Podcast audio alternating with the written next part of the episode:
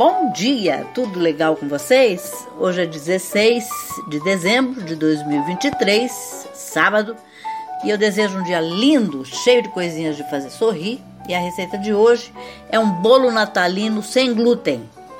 Os ingredientes que você vai precisar para a massa são meia xícara de manteiga, uma xícara de açúcar, três ovos, uma xícara e meia de farinha de arroz, meia xícara de amido de milho, duas colheres de chá de fermento em pó, uma xícara de leite.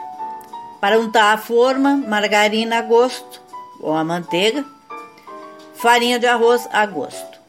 Para cobertura, duas xícaras de creme de leite fresco, duas colheres de sopa de açúcar de confeiteiro, uma colher de chá de licor de amêndoa ou essência de amêndoa, uma xícara de frutas vermelhas congeladas ou de preferência frescas, duas colheres de sopa de amêndoas em lascas e o modo de preparo.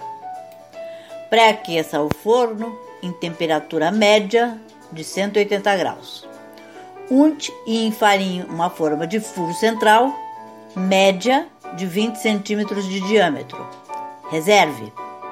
Em uma batedeira, bata a manteiga e o açúcar até formar um creme claro. Junte os ovos, um a um, até formar uma mistura esbranquiçada.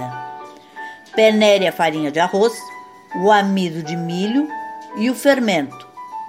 Adicione a massa alternando com leite, misture com a ajuda de uma espátula até que vire uma massa uniforme.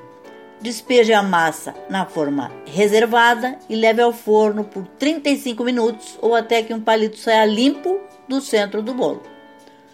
Para cobertura, em uma batedeira bata o creme de leite junto com açúcar e licor até que vire chantilly.